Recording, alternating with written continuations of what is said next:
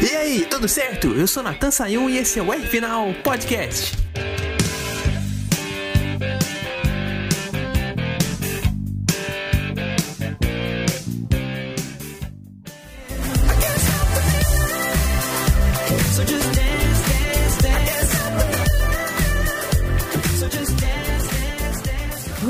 Opinião, os dois homens mais felizes do mundo da Fórmula 1 se chamam Max Verstappen e Sérgio Pérez, se chamam Christian Horner e Helmut Marko, os chefes da equipe Red Bull. Porque o sonho de cada chefe de equipe é ver dois pilotos correndo para matar um campeonato logo. Eu não sei o quanto que o Pérez sabia ali das contas do, pro título do Verstappen, mas ele fez o papel mais do que direito atacando o piloto o Leclerc lá naquele finalzinho do GP do Japão. O piloto monegasco ali teve que segurar muito a barra, Aham. principalmente naquele repinho. O Pérez fez aquele ponto como o ideal para tentar alguma coisa. O que ele fez ali de buscar a linha de dentro, manter o contato, foi excelente. Tanto que o Monegasco, vamos dizer que sentiu a pressão, né? Passou reto na última chicane, na última volta e acabou errando ali. Foi punido, né? Dando o campeonato pro Verstappen já de uma vez. Sobre uma punição mais do que justa, né? O Leclerc errou, passou reto, ganhou vantagem realmente. Aquela faixa verde é, você é enorme, então você pode ganhar muito terreno do- dependendo da linha que você tome. E o Leclerc errou mesmo, passou reto no ponto da freada e mereceu ser punido. Claro, não errou por querer, mas regra é regra, então tá aí. Agora aqui falam muito do trabalho do Verstappen, que dominou a corrida, venceu com 27 segundos de vantagem, com justiça, e que ele conseguiu ir sendo fantástico, principalmente quando a pista estava secando. Mas eu vou dar meu apoio aqui pro mexicano. Ele nessa briga ajudou muito pro título do Verstappen. Fez valer ali a segunda conta de que se o Verstappen ganhasse a volta mais rápido, o Leclerc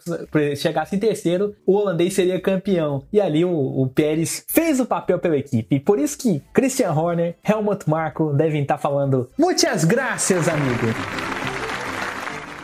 Agora o Verstappen teve um ritmo muito bom de corrida correndo sozinho, né, sem ser ameaçado, mas eu vou falar que o meu lance favorito foi aquela manobra da largada, né? Mostrou que não era campeão buscando o segundo título à toa. Perdeu a velocidade na largada, o Leclerc conseguiu pôr o bico do carro na frente e ele foi por fora mesmo, na, ati- na, na atitude, na garra e não quis saber. O momento que fez valer ali a- o ano inteiro, acho que das manobras que ele fez o ano inteiro, essa foi a melhor, porque foi na chuva, né? E a- o próprio diretor da Pirelli, né, o Mário Isla, falou que durante a volta dos carros pro grid, que era a volta de apresentação, a chuva aumentou muito. E eles largando com aquele pneu intermediário, ele conseguiu fazer isso. Que coisa! Bicampeão com estilo, hein? E mostrou mais uma vez que um campeão não é só aquele cara calculista, que fica pensando em estratégia o tempo todo. É também um cara que sabe arriscar. E dessa vez no Japão, o Verstappen foi arrojado. Então merece o nosso aplauso aqui. Agora o nosso engenheiro respondeu a pergunta que não queria calar. O Verstappen sendo bicampeão, será que ele correu melhor do que correu no ano passado? Quando ele foi campeão pela primeira vez? Bom, hoje, como ele matou o título com tanta autoridade, com quatro corridas de antecedência, eu também não vou enrolar para chamar o meu convidado. Chega aí, Ricardo Arcuri! Olá, caríssimo Natan e amigos do podcast R Final. Natan, com certeza eu acho que o Verstappen está melhor de pilotagem ano passado, do que ano passado. Mas assim, não é por causa da competição em si, que ano passado você tinha um Hamilton andando na cola dele a disputa decidida até a última volta da última corrida. Não, ano passado era uma situação, era um- uma situação diferente, um cenário diferente, onde tinham dois carros igualmente muito rápidos e dois pilotos igualmente muito rápidos, tá? Este ano, o Verstappen tem estado muito mais à frente dos outros por causa do carro. Mas não é por causa apenas do carro. É, existe um contexto. A Ferrari tem um carro mais rápido que o, o- a Red Bull em velocidade bruta, mas é um carro que não sabe administrar pneu. Já conversamos isso aqui antes.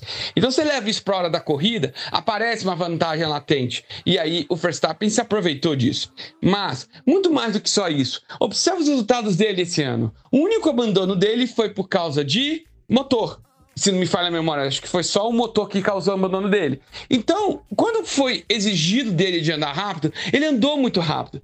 Então ele tá conseguindo ser algo muito difícil, uma combinação muito difícil de se achar por aí, que é ser agressivo e rápido sem errar. Ele tá errando muito pouco ou quase nada, tá? Então, sim, eu vejo sim o Verstappen melhor que o ano passado. Muito melhor, mas uma evolução sensível e algo a se notar aqui nesse comentário, tá bom? Isso aí, Natan. Um grande abraço, uma boa semana a todos.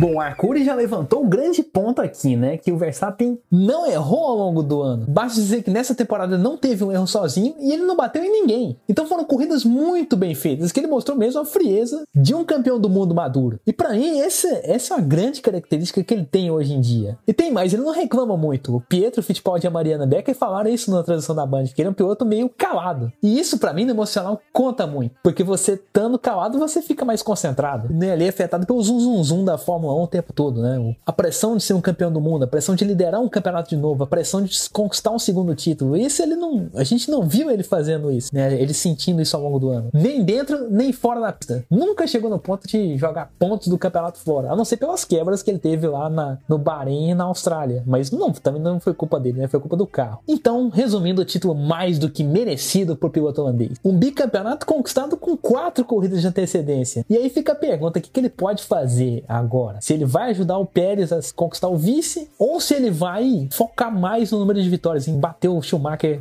igualar o Schumacher e o Vettel em número de vitórias por, na mesma temporada, mais vitórias por temporada. Essa é uma coisa que a gente vai ter que descobrir. Eu acho que ele vai ajudar o Pérez para retribuir o que o mexicano fez para ele nesses dois últimos anos, né? Ajudou ele em Abu Dhabi, agora ajudou de novo em Suzuka. Então, para mim seria mais do que justo. E eu acho que ele vai tentar fazer pelo menos uma vez. Isso que eu tô falando, pelo menos em uma corrida ele vai tentar ajudar. Vamos ver como é que o campeonato vai se desenrolar, se vai ter uma condição favorável pro Verstappen vencer mais corridas e o Pérez não. Mas eu acho que a própria Red Bull vai estar focada em conquistar o campeonato de construtores, primeiro de tudo, e em dar esse vice-campeonato pro Pérez. Afinal de contas, a equipe precisa sair dominante para ter ali um ganho de dinheiro maior por causa dessa premiação. Então eu acho que eles vão trabalhar muito nisso.